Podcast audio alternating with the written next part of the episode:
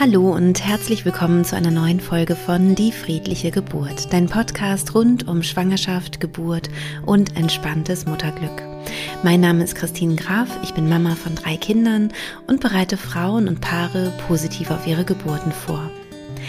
In der heutigen Podcast-Folge möchte ich wieder einen Geburtsbericht vorlesen.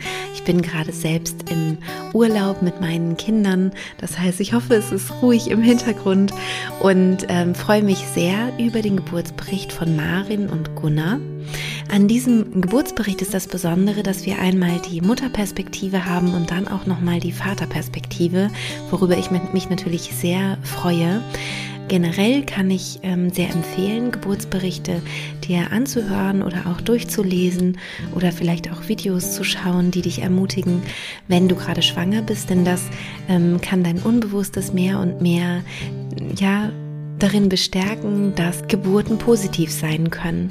Und Geburten sind immer eine Herausforderung, also eine positive Geburt bedeutet auch nicht easy peasy. Auch diese Geburt hier ist nicht easy, würde ich mal sagen, sondern es gibt so ähm, das ein oder andere, womit Maren einfach gut umgehen kann und dass du dich durchaus auf deine Geburt freuen darfst und gleichzeitig schon weißt, das wird auch eine Herausforderung werden und das ist total okay. Also ähnlich wie wenn du jetzt kurz vor einer sportlichen Leistung wärst, wenn du kurz davor wärst, irgendwie eine Hürde zu nehmen sozusagen, ähm, gibt es eben beides. Es gibt ganz viel Freude dabei, ähm, diese Erfahrung zu machen, weil es ja etwas sehr Besonderes ist. Gerade die Geburt eines Babys ist natürlich etwas sehr, sehr Besonderes im Leben einer Frau und auch natürlich des Kindes, des Vaters, all, all denen, die dabei sind oder ja, die das auch miterleben können. Und ähm, gleichzeitig ist es eben eine Herausforderung. Also es ist eine schöne und positive Herausforderung im Idealfall.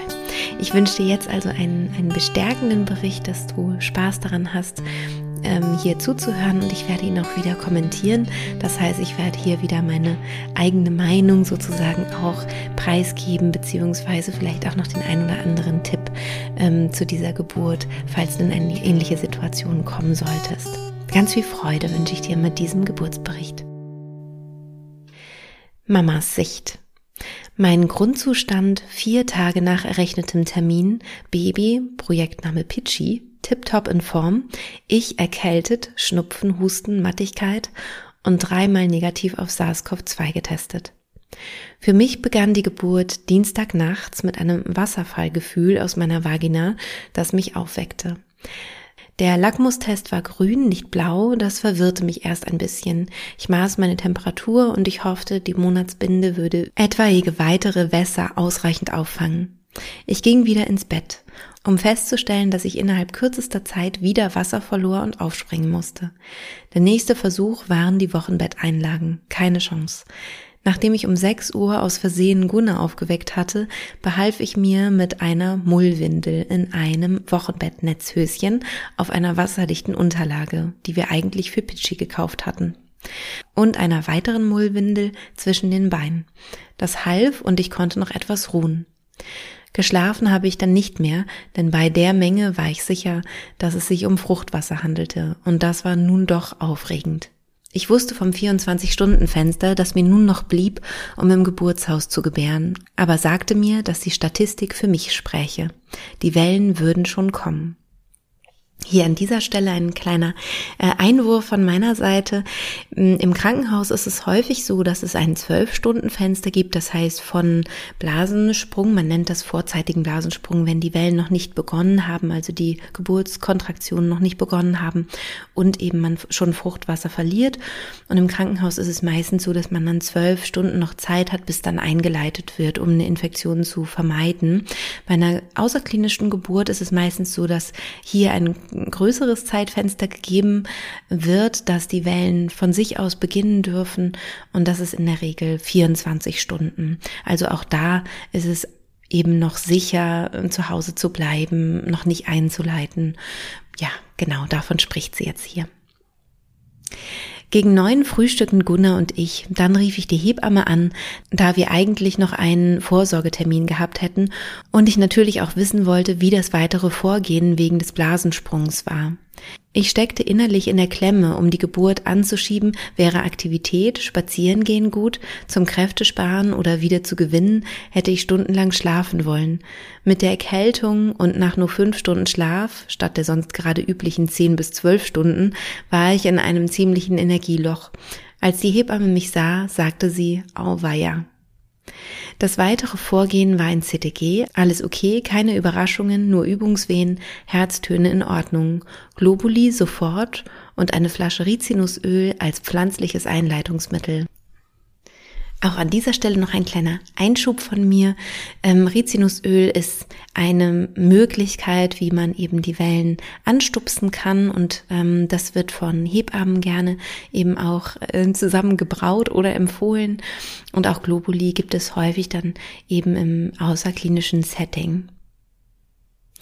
Ich war immer noch positiv gestimmt, dass die Wellen schon noch losgehen würden. Mein Herz sank, als wir um 14 Uhr beim Mittagessen saßen und immer noch nichts los war. Um 16.30 Uhr nach einer Runde Dirk Gently und einem Spaziergang briet Gunnar mir zwei Eier, die mit dem Rizinusöl vermischt waren.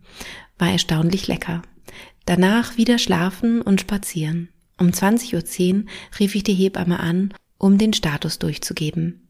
Ich hatte beim Abendessen nur sehr wenig Appetit und die Intuition, kein Sauerkraut zu den Schupfnudeln zu essen. Während des Abendessens hatte ich zwei kleine Wellen. Die zweite veratmete ich schon vorne übergebeugt im Stehen. Ab 20.30 Uhr hatte ich Wellen mit kleinen Abständen, teilweise quasi ohne Pause. Ich machte zwar die Hypnose während der Geburt an, aber das Reinkommen gelang mir nicht. Zumindest nicht, wie ich es mir vorgestellt hatte, dass ich in tiefer Atmung kraftsparend im Liegen die Wellen veratmen kann. Am Anfang lag ich noch wie in meiner Traumgeburtsreise, aber nach einiger Zeit wechselte ich in den Vierfüßler von dem Bett, wo Gunnar aus Crashpads einen Knie-Kälteschutz aufgebaut hatte. Hier merkte ich schon, dass der Vierfüßler super war, dass es aber schwierig war, eine gute Ruheposition zwischen den Wellen zu finden. Es half mir, sehr tief und bewusst aus- und einzuatmen und auch mit dem Oberkörper entsprechend die Bewegung mitzumachen. So wurden die Wellen schmerzfrei. Ich konnte die Wellen gut veratmen. Ich war nur damit beschäftigt. Es gab keine äußere Welt mehr um mich herum. Hier möchte ich auch kurz einhaken, das, was sie beschreibt, also dieses Hin- und Herwiegen mit der, ähm, mit der Atmung und den Wellen, ähm, diese starke Konzentration auf die Atmung und dass so die äußere Welt mehr und mehr in den Hintergrund rückt, sind alles Anzeichen dafür, dass sie doch auch in Hypnose gekommen ist, wahrscheinlich ohne das zu merken. Auch diese Schmerzfreiheit ähm, ist ein Indiz dafür, denn unter Hypnose verändert sich das Schmerzempfinden in der Regel. In der Hypnose kann es eben sogar zu einer Schmerzfreiheit kommen. Das ist eher etwas seltener, aber generell ähm, verändert sich eben das Schmerzempfinden durch eine veränderte Hirnaktivität. Irgendwann kam der Moment, an dem die Wellen Stufe 10 erreichten und ich mit Atmung nicht mehr weiterkam. Ich sagte Gunnar, ich bräuchte jetzt dringend Hilfe. Diese Episode war sehr unangenehm mit schmerzhaften Wellen, die mich umrissen. Er hatte anscheinend auch mit der Venen-App mitgetrackt, so dass er das der Hebamme auch sagen konnte, wie lange die Wellen und die Pausen waren. Ich habe nichts mitbekommen, aber Gunnar muss parallel alles fertig vorbereitet haben, denn wir sind dann ziemlich bald ins Geburtshaus gefahren. Die Wellen veränderten sich während der Wartezeit. Ich hatte einen Druck auf meinem Darm und dachte an den Spruch, dass Frau irgendwann glaubt, nochmal auf die Toilette zu müssen, dass es sich aber schon um das Kind handelt. Ich konnte das jedenfalls auch nicht unterscheiden. Nun, jedenfalls fand ich für diese neue Art der Wellen wieder eine Atmung, irgendwas zwischen Schreien und Tönen. Das erzeugte einen angenehmen Gegendruck, sodass die Wellen wieder schmerzfrei waren. Ich war auf der Rückbank im Vierfüßler. Also, ähm, hier finde ich es total schön, dass Marin eben beschreibt, dass dieses Schreien oder Tönen ihr total gut getan hat und sie sogar wieder in Schmerzfreiheit gekommen ist. Das heißt, die Wellen waren sehr, sehr intensiv und das kann man sich vielleicht nicht so richtig vorstellen, ähm, weil das auch wirklich ja eben schwierig vorstellbar ist. Also was bedeutet das mit dieser Intensität, ohne dass Schmerz empfunden wurde? Und das kann man sich wirklich vorstellen wie so einen ganz, ganz starken Druck. Und zwar sehr, sehr, sehr, sehr intensiv. Und ähm, man hat dann eben schon das Gefühl, dass der ganze Körper arbeitet und es wahnsinnig anstrengend ist. Und es muss sich aber eben gleichzeitig nicht unbedingt auch noch schmerzhaft anfühlen dazu. Und auch wenn Frauen laut werden, also zum Beispiel schreien, heißt es nicht, dass es ihnen schlecht geht. Genau das sehen wir hier auch. Also es manchmal heißt es das und manchmal eben nicht. Das können wir anhand der Lautstärke oder des Schreins oder Tönens nicht ausmachen von außen. Deswegen ist es auch so wichtig, ähm, wenn du dich selber mit Hypnose vorbereitest zum Beispiel, dass du nach außen kommunizierst, wenn du Hilfe brauchst, weil man es eben nicht wirklich ähm, einschätzen kann von außen. Wir brauchen da die Informationen der Gebärenden. Die Autofahrt kam mir einerseits ewig vor, andererseits konnte ich mich auch ein bisschen über die Szene amüsieren. Nach dem filmreifen Blasensprung nun das. Ich sagte Gunnar in einer Wellenpause, dass es mir gut ginge, dass es halt gut täte, laut zu sein, aber es sei nicht schmerzhaft. Tatsächlich war die Hebamme trotz längerer Anreise vor uns da und sogar noch eine zweite. Meine Hebamme zeigte mir eine genauso effektive, aber stimm- und kraftschonendere Variante des Atmens, die ich für den Rest der Nacht verwenden würde. Ich sollte mich selbst untersuchen und die Hebamme tat es dann auch noch. Ich spürte, dass da was war, hatte mir einen Babykopf im Becken aber anders vorgestellt. Begeistert hörte ich die Hebamme Muttermund offen und das Köpfchen hat schon angefangen, sich ins Becken zu senken, sagen. Ich dachte, super, in drei Stunden bin ich durch. Es war irgendwas zwischen 0 Uhr und 0 Uhr 30, glaube ich. Dank der Erkältung wusste ich, dass meine Kraftreserven begrenzt waren. Meine Hebamme lotste mich die nächsten Stunden durch viele verschiedene Positionen, versuchte mich Darm und Blase leeren zu lassen, was logischerweise total hilfreich gewesen wäre, hat aber nicht geklappt. Zu Beginn hatte ich noch nach der Wanne gefragt, aber realistischerweise war mir das viel zu kalt. Immerhin, ich habe es probiert. Ich pfte mich so durch die Wellen, parallel auch immer einen gewissen Druck mit den Bauchmuskeln und verspürte aber erst nach circa zwei Stunden einen Pressdrang. Beim Fühlen konnte ich keinen Fortschritt feststellen. Außerdem war ich immer noch irritiert, wie sich so ein fruchtwassergetränktes Kinderköpfchen anfühlt. Aber ich sagte mir, dass die Hebamme schließlich Profi sei und mir das bestimmt gesagt hätte, wenn doch ein anderes Körperteil zuerst kam. Da war ich dann doch ernüchtert. Ich beschloss, darüber nicht nachzudenken und die Uhr möglichst auszublenden und dass es sowas wie Zeit, Zukunft und Vergangenheit überhaupt nicht gibt. Hauptsächlich hat dabei der Kirchturm gestört, der mich beharrlich alle Viertelstunde daran erinnerte.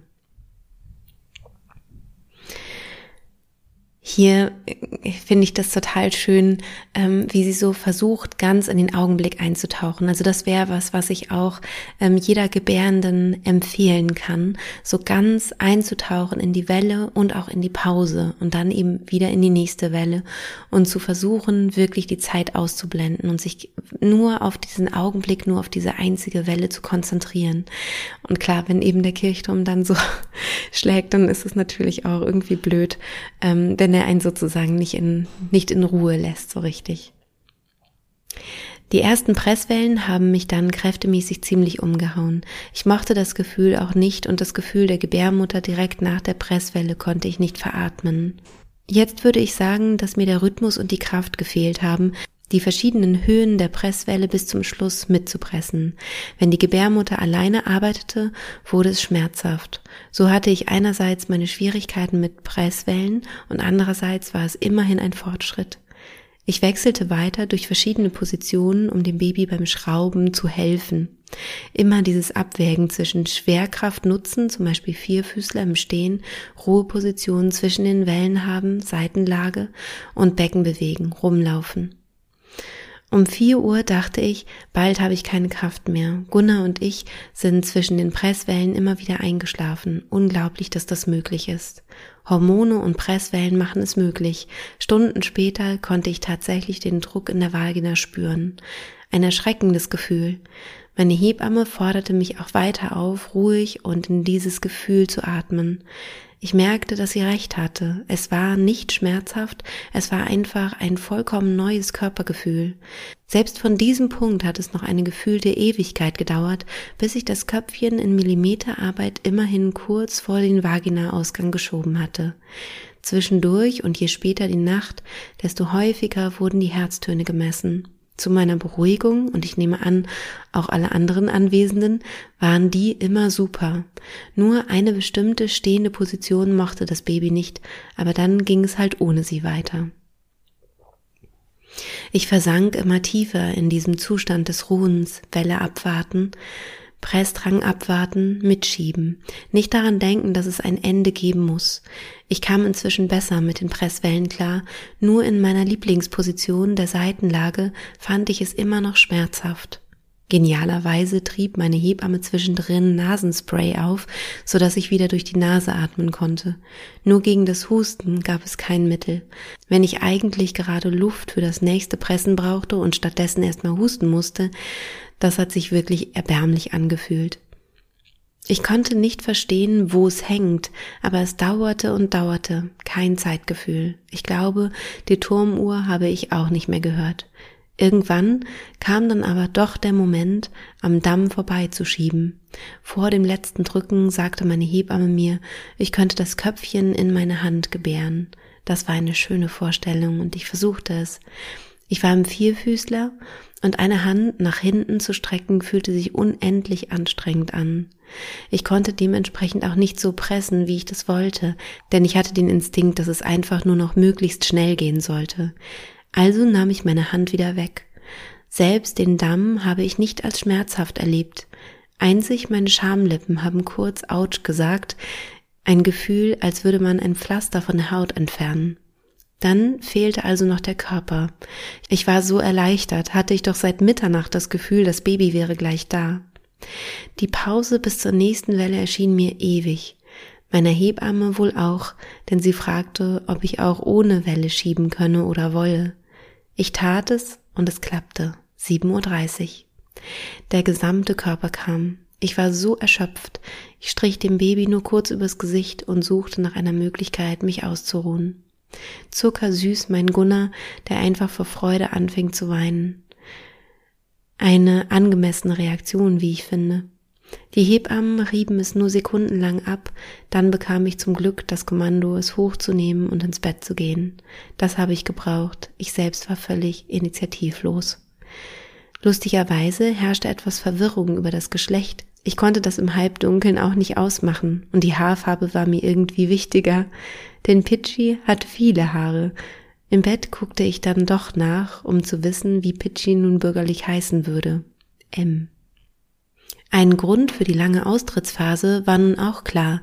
Die eher kurze Nabelschnur lag auch noch um M's Hals. Ich glaube, ich hätte sie nicht bis zur Schulter hochnehmen können. Den Rest schiebe ich auf die Erkältung. Jetzt kommt hier wieder ein Kommentar von mir. Eine so lange Austrittsphase ist wirklich ähm, ungewöhnlich. Ich denke, in einer Klinik hätte man auch nicht so lange gewartet. Da hätte man schon irgendwie früher nachgeholfen. Im außerklinischen ähm, Kontext wird da häufig länger gewartet, hat man etwas mehr Geduld. Und das kann natürlich sehr, sehr, sehr anstrengend sein umso schöner, dass ähm, die kleine Tochter von Marin das so gut äh, hinbekommen hat, dass sie so gute Herztöne hatte die ganze Zeit. Ähm, warum in der Klinik da mehr Tempo gemacht wird, mm, ist soweit ich weiß, ähm, damit der Beckenboden der Schwangeren nicht zu sehr beansprucht wird über so eine lange Austrittsphase hinweg. Und gleichzeitig ist es natürlich auch total schön, ähm, wenn im außerklinischen Kontext ein Baby so viel Zeit bekommt, um geboren werden zu können. Und ähm, die beiden haben das ja auch richtig gut hinbekommen. Generell ist die Nabelschnur um den Hals des Babys ganz normal, also ist nichts Außergewöhnliches und ist auch nicht besonders gefährlich. Problematischer wäre eher eine Nabelschnur, in der zum Beispiel ein Knoten ist. Also wenn sich ein Knoten, also auch ein Knoten kann ungefährlich sein, wenn er locker sitzt, aber wenn er sich zuzieht zum Beispiel, ähm, kann das eben problematisch sein. Deswegen ähm, generell um den Hals, die Nabelschnur ist jetzt an sich erstmal nicht das Problem.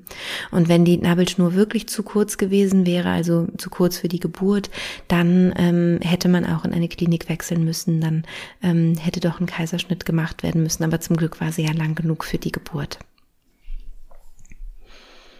Ich schnaufte über Nachwehen, was meine Hebamme dazu veranlasste, das Baby an Gunnar zu verlagern und mich einmal aufzurichten, tiefe Hocke mit Hilfe des Tuches von der Decke. Mit wenig Drücken kam tatsächlich schon die Plazenta, 7.45 Uhr, einfach so im Bett, ein ganzes Organ. Das war praktisch, weil wir dann die kurze Nabelschnur losgeworden sind. Weiter kuscheln.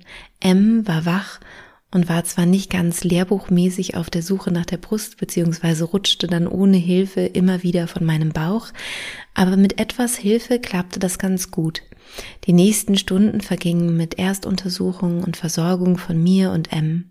Ich musste genäht werden, ein Dammriss. Das erledigte meine Hebamme auf dem Bett, beeindruckend, so dass ich weiter mit M kuscheln konnte.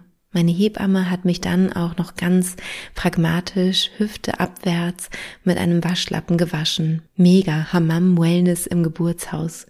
Geduscht habe ich erst am zweiten Tag zu Hause. Hier an dieser Stelle finde ich interessant, ähm, dass Maren etwas beschreibt, was ich auch ganz ähnlich erlebt habe, nämlich dass der Dammriss ähm, gar nicht so schwierig war. Also es kommt natürlich auf den Grad des Dammrisses an, aber es musste ja schon genäht werden. Also es war nicht so ein ganz leichter Riss oder eine kleine Schürfung, sondern schon ein bisschen stärker. Und trotzdem hat es sich nur wie so ein leichtes Brennen angefühlt, ne? wie so das Abreißen eines Pflasters, so hat sie es ja bezeichnet. Bei mir war es eben auch so ein Brennen. Also das, wovor häufig ja Schwangere beim ersten Kind ähm, ja unsicher sind oder wovor sie vielleicht Angst haben könnten, ist in der Regel normalerweise jetzt nicht so schlimm, dass man davor Angst haben müsste. Gegen elf Uhr packte Gunnar dann das Auto. Ich war noch sehr wackelig auf den Beinen und dann fuhren wir zu dritt nach Hause. Ein unglaubliches Erlebnis, das sich rundum sicher und machbar angefühlt hat, dank unglaublicher Betreuung von unglaublichen Menschen aus einem unglaublichen Berufsstand. Zur Hypnose. Die Methode, hat bei mir nicht geklappt. Ich glaube aber trotzdem, dass die aufgesogene Haltung von Christine durch den Kurs und den Podcast in mich übergegangen ist. Gebären ist nicht gefährlich, sondern eine machbare Herausforderung. Hebammen, der Körper und der Instinkt sind die größte Hilfe. Ich dachte zwischendrin Sätze wie ich vertraue meinem Körper und der Natur und mein Körper weiß, was zu tun ist, während ich mich tief entspanne. Oder auch als ich zu Beginn an einem Wehensturm vorbeigeschraubt bin, dachte ich, egal wie die Geburt meines Babys verläuft, ich bleibe entspannt und glücklich. Ich war vielleicht schon in einer Art Hypnose im Sinne von Superkonzentration. Eine interessante Kombi aus sehr tief in meinem Körpergefühl, aber auch distanziert von manchen Körpergefühlen kann ich absolut bestätigen. Auch dass ich nur weniges als Schmerz wahrgenommen habe, nur die wenigen Wellen, die ausschlaggebend waren, ins Geburtshaus aufzubrechen und das Gefühl nach den Presswellen, was dann aber auch mit mehr Übung besser wurde, klingt für mich nach Hypnose. Hier würde mich Christins Meinung interessieren. Ja, dazu hatte ich ja zuvor schon was gesagt. Das klingt auch für mich nach Hypnose. Und mit der Methode ist es ja so, dass auch Teil der Methode ist, äh, die Methode loszulassen. Also es ist nicht so eine starre Methode, die nur mit, wenn du nur A, B und C, wenn du nur das zusammen machst, also diese drei Punkte zusammenbringst oder diese drei Säulen zusammenbringst, nur dann ähm, ist es eine friedliche Geburt oder so, sondern es geht ja um diese Selbstermächtigung und ähm, das, was Maren eben beschreibt, diese Schmerzlinderung spricht für den hypnotischen Zustand. Das heißt, ich gehe davon aus, auch wenn Maren vielleicht nicht die ganze Geburt die Hypnose gehört hat, also die Audioaufnahme gehört hat, dass der Körper, der Geist durch die Übung zuvor automatisch in den Zustand hineingeraten ist. Und genau das ist eben auch Teil der Methode, ist auch Ziel des Ganzen. Also, dass dann der Körper sozusagen übernimmt. Und dieses Individuelle gehört ja auch zur Geburt dazu, also seinen eigenen Rhythmus zu finden und ähm, selber seinen Weg durch die Geburt zu finden. Meine echte Umgebung, mein Schlafzimmer und die Räumlichkeiten des Geburtshauses, die ich auch gut kannte, waren absolut sichere Orte, so dass es mir nicht gefehlt hat, noch in einem anderen inneren Ort zu sein. Jedenfalls war es ein absolut positives Ergebnis, da hat einfach alles gepasst. Es war völlig anders als in meiner Vorstellung. Das schiebe ich auch auf die Erkältung. Klar, Traumgeburt wäre schneller gegangen, beziehungsweise vor allem erst drei Tage später, ohne Husten, Erschöpfung und Blasensprung passiert. Aber hey, Frau kann nicht alles alles haben. Wichtiger war, dass es Pitchy und mir immer gut ging während der ganzen Geburt. Meine Tipps? Positive Geburtsvorbereitung, Horrorgeschichten kommen von selbst und sind überhaupt nicht hilfreich. Nicht anhören. Positive Geburtsberichte und Videos sind der Schlüssel. Vertrauen in die Umgebung und den eigenen Körper. Strohhalm, um in allen Positionen bequem trinken zu können. Fun Fact, die zweite Hebamme, die Gunnar und mich nicht kannte, schloss aus unserem souveränen Auftreten, dass es sich nicht um das erste Kind handeln könne. Wahnsinnskompliment. PS, M ist sehr entspannt. Falls das an den Meditationen während der Schwangerschaft liegt, hätten sie sich auch deswegen schon gelohnt. Ja, das ist tatsächlich so, dass das sehr, sehr viele Teilnehmerinnen und Teilnehmer ähm, beschreiben, dass die Hypnosen in der Schwangerschaft dazu führen können, dass die Babys hinterher sehr, sehr entspannt sind. Und nun kommen wir zum Papa-Geburtsbericht. Ich habe mich entschlossen, äh, Gunnars Geburtsbericht nicht zu kommentieren, weil ich finde, dass er so berührend ist und einfach für sich stehen kann bei dem Bericht der Gebärenden selbst, da kommen ja manchmal so Gedanken oder Fragen auf und da finde ich so einen Kommentar total sinnvoll. Ähm, bei der Vaterperspektive gerade hier, du wirst es gleich hören, ist es wirklich einfach berührend, diesen Bericht so dastehen zu lassen, ähm, wie er geschrieben ist. Von daher wünsche ich dir jetzt ganz viel Freude mit dem Bericht von Gunnar. Prolog. Seit Anfang 2020 grassiert ein globaler Virus unter der Bezeichnung SARS-CoV-2 oder Corona. Maßnahmen zur Eindämmung dieses Virus, wie die 2G-Plus-Regelung, haben natürlich auch Auswirkungen auf die Geburt und die Möglichkeit des Teilhabens an diesem wunderschönen Erlebnis durch die Väter. Ich bin daher sehr dankbar und überglücklich, dass ich die Geburt unserer wunderbaren Tochter M mit meiner Frau Maren erleben durfte und teilnehmen und teilgeben konnte. Maren war zwar erkältet, aber eine Corona-Infektion konnte durch die täglichen negativen Tests in den letzten Tagen ausgeschlossen werden. Ich wurde am 14.12.2021 gegen 6 Uhr von Maren geweckt, da sie einen Blasensprung hatte. Mir war bewusst, dass der Blasensprung die Geburt einleitet. Daher habe ich mich gefreut, dass es nun losgeht und wir bald unser Kind in den Armen halten können. Ich habe am Vormittag mit dem Geburtshaus telefoniert und die Info erhalten, dass wir vorbeikommen sollen, um ein CTG zu schreiben. Wir sind dann ins Geburtshaus gefahren, dort wurde alles kontrolliert und für gut befunden. Ich war bisher so entspannt, wie es die Gesamtsituation erlaubte. Die Professionalität und Empathie aller Hebammen des Geburtshauses haben bei mir vollkommenes Vertrauen und einen relativ ruhigen Puls erzeugt. Das Vertrauen ist aber auch während der vorhergehenden Besuche entstanden und gewachsen.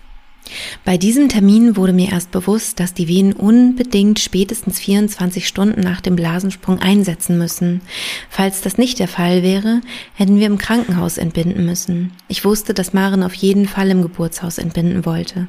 Diese Information hat daher bei mir schon kleine Sorgenfalten entstehen lassen. Da Maren aber bisher alles so gut gemeistert hat und ich auf keinen Fall besorgt wirken wollte, habe ich versucht, die Gedanken zu verdrängen. Ob mir das gelungen ist, weiß ich nicht. Natürlich hatten unsere Hebammen eine Lösung für dieses Zeitproblem, Rizinusöl. In einem lockeren Omelett versteckt sollte es die Aktivität der Gebärmutter anregen. Und das tat dieses Gericht dann auch. Gegen 16 Uhr wurde das Omelett gegessen und gegen 20 Uhr wurden die Wellen deutlich spürbar für Maren. Wir haben versucht, mehrere Positionen im und vor dem Bett auszuprobieren, damit sie die starken Gefühle wegatmen konnte. Ihre Vorbereitung mit Meditation und Entspannungstechniken hat ihr ganz offensichtlich geholfen, sich auf die einzelnen Wellen einzulassen. Ich habe mich immer noch sehr gefreut über die Ereignisse, da die Wehen jetzt rechtzeitig eingesetzt hatten und wir nicht ins Krankenhaus mussten. Nicht ins Krankenhaus bedeutete aber auch irgendwann ins Geburtshaus. Das Wann war hier natürlich der Punkt, über den wir uns vorab und inzwischen ich ganz stark Gedanken machten. Die Wellen wurden länger und die Abstände kürzer. Bei meinem ersten Anruf bei meiner Hebamme um 22 Uhr wurde ich noch etwas beruhigt. Sie hat mir Fragen gestellt, ich habe ihr die Situation beschrieben. Je länger ihr zu Hause bleibt, desto weniger Zeit müsst ihr im Geburtshaus verbringen. Dieses Credo wurde schon bei den Treffen vor der Geburt kommuniziert, also abwarten. Maren bei verschiedenen Positionen unterstützen, Wasser holen, Positionen wechseln, Kissen aufbauen, Wasser reichen, Venen-App bedienen, abwarten. Bemerken, dass die Venen-App schon dreimal angezeigt hat, dass es Zeit wird, ins Krankenhaus zu fahren. Maren vertrauen und Info ignorieren. Wir wollten ja auch überhaupt nicht ins Krankenhaus. Abwarten. Gegen 23 Uhr hat Maren mir einfach gesagt, ich schaffe es jetzt nicht mehr alleine, ich brauche Hilfe. Nach einem weiteren Anruf bei unserer Hebamme sind wir ins vorbereitete Auto eingestiegen. Die Idee einer Hebamme, die Fahrt im Vierfüßlerstand auf der Rückbank zu verbringen, war absolut hilfreich. Maren hat regelmäßig und sehr kraftvoll geatmet. Wir hatten verabredet, dass ich nicht rasen soll. Ein kurzes Mir geht es gut von der Rückbank zwischen den tiefen Atemgeräuschen hat mich auch sehr beruhigt. Es nahm also seinen Lauf. Bald halten wir unser Kind in den Armen. Ich musste grinsen, während ich nachts mit meiner schnaufenden Frau auf der Rückbank durch Tübingen gefahren bin. Circa 24 Uhr Anruf im Geburtshaus. Meine Hebamme war schon da und strahlte Ruhe aus. Sie weiß, was sie tut. Maren sei inzwischen auf der Überholspur, meinte sie und hat gleich die zweite Hebamme informiert. Das Licht ist angenehm gedimmt. Es herrscht eine schöne, entspannte Stimmung. Betten beziehen. Maren hört die Anweisungen der Hebamme und befolgt sie prompt. Ich versuche ebenfalls die Anweisungen zu befolgen und halte abwechselnd Marens Beine, Arme, Oberkörper oder ihren Kopf, um sie in ihren Positionen zu unterstützen. Wasser reichen, Tee reichen, auf die Toilette helfen. Unsere Hebamme lässt uns sehr viel Raum. Sie ist regelmäßig nicht im Zimmer. Ich bin kurz irritiert, merke aber, dass wir das hinbekommen. Sie ist immer zur rechten Zeit da und ich bin beruhigt. Während der nächsten Stunden, Maren hat Schmerzen nach den Presswehen. Sie friert zwischen den Wellen und braucht auf jeden Fall eine Decke. Während der Wellen scheint ihr Körper heiß zu werden und ich soll die Decke auf jeden Fall wegnehmen. Decke hin, Decke weg, Wasser reichen, anfeuern, streicheln, Momente zwischen den Wellen zum kurzen Eindösen nutzen, abwarten. Entspannt bin ich seit Stunden nicht mehr, da ich nicht sehr ergonomische Positionen einnehme, um Marens Körperteile zu halten. Im Vergleich zu deiner Frau ist das nichts, reiß dich zusammen, sage ich zu mir. Selbst was trinken ist auch eine gute Idee. Nächste Welle, Decke weg. Irgendwelche Muskeln in meinem Körper melden, dass sie keine Lust mehr haben. Mein Gehirn meldet an die meuternden Muskeln, wollt ihr mit den Muskeln von Marin tauschen, also Klappe halten und weitermachen. Wie lange kann Marin das überhaupt aushalten? Decke drauf, Position wechseln, kurzer Tiefschlaf. 7 Uhr. Die zweite Hebamme schreibt schon seit einiger Zeit sehr detailliert mit. Beide Hebammen sind im Raum. Es scheint jetzt wirklich mehr zu passieren als bisher. Unsere Hebamme kommuniziert mit Marin. Die macht schon seit Stunden genau das, was unsere Hebamme ihr sagt. Ich bin vollkommen beeindruckt von ihr. Meine Aufmerksamkeit erhält einen Schub. Oder ist das noch der Kaffee? Egal. Welle kommt und Maren presst viel länger als bisher. Welle geht. Maren ruht ihren Kopf auf meinen Armen aus. Sie strahlt Erschöpfung aus. Ich kann ihr nichts abnehmen. Welle kommt. Maren ist voll da und krallt sich in meine Arme. Welle geht. Du schaffst das, ich bin stolz auf dich, sage und denke ich mit Tränen in den Augen. Welle kommt. Welle geht. 7.30 Uhr. Das wird die letzte Welle, mit der Maren unser Kind auf die Welt bringt. Maren kniet vor mir auf einer Matratze auf dem Boden, während ich auf der Bettkante sitze. Marens Hände halten sich an meinen Armen fest, die ich auf meinen Oberschenkeln abgelegt habe. Ich sehe, wie unser Kind zwischen ihren Beinen den ersten Augenblick außerhalb der Mutter erlebt. Ich weine. So etwas Wundervolles habe ich noch nie erleben dürfen. Unsere Hebamme gibt unser Kind mit wenigen gezielten Handgriffen an Marin. Wir legen uns zu dritt auf das Bett, zum ersten Mal zu dritt. Es ist ein Mädchen. Wir wollten es vorher nicht wissen. Sie wird M heißen. Sie hat ein wunderschönes Gesicht. Alles ist da mit allen Details, nur sehr klein. M ist wunderschön. Maren ist wunderschön. Ich bin der glücklichste Mensch auf Erden. Beide Hebammen kümmern sich zauberhaft um Maren. Dann geben sie uns Zeit zu dritt. M liegt auf Marens Bauch und robbt sich langsam zur linken Brust. Sie trinkt. Alles einfach wunderbar. Ich bin nicht umgekippt. Das war mein persönliches Ziel für Maren Dasein und verdammt nochmal nicht umkippen. Ich bin sehr glücklich und dankbar, dass ich dieses wundervolle und positive Ereignis begleiten und erleben durfte. Vielen herzlichen Dank an das Geburtshaus Tübingen und vor allem an die beiden Hebammen für ihre Zeit, fürs aktive Zuhören und ihren wachen Geist. Ja, das war's mit diesem mit dieser Podcast-Folge, mit diesem Geburtsbericht, der, wie ich finde, durch Gunnars Bericht nochmal eine ganz besondere Farbe bekommen hat, nochmal zeigt, wie beeindruckend auch das Begleiten einer Geburt ist. Und ich hoffe, es hat dir gut getan zuzuhören. Ich wünsche dir noch einen wunderschönen Sommer und alles Liebe, deine Christine.